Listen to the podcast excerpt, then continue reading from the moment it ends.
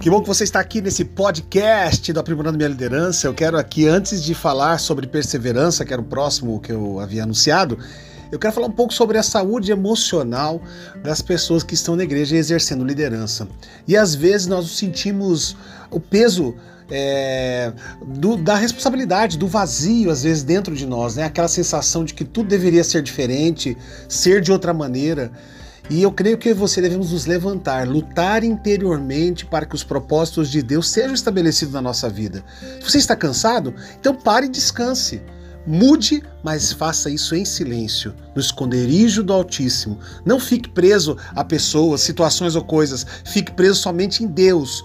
No seu reino, Deus lhe dará direção em tudo. Não acuse, nem reivindique ao homem qualquer coisa, apenas ore e se mova. Voe alto no reino. O problema, meu irmão, minha irmã, está quando as pessoas saem de um lugar e ficam tentando se justificar.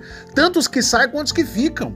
Por quê? Por que tantas acusações assim? Dos que saíram, dos que ficaram? Olha, eu gostaria de falar para você: fique quieto, fique quieto, fique em silêncio. Isso não vai mudar nada. Não vai mudar você ficar criticando A, B ou C. Apenas haja. Só traz desgasto isso, desgosto, quebra de relacionamento. Estamos edificando o reino de Deus ou nosso?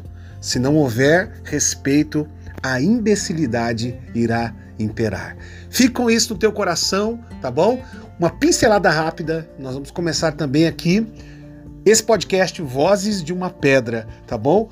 Baseado em Lucas, capítulo 19 é esse texto, capítulo 19, verso 40, tá bom? Deus te abençoe, muito bom ter você aí e fique ligado que a gente vai lançar alguns podcasts aí, tá bom?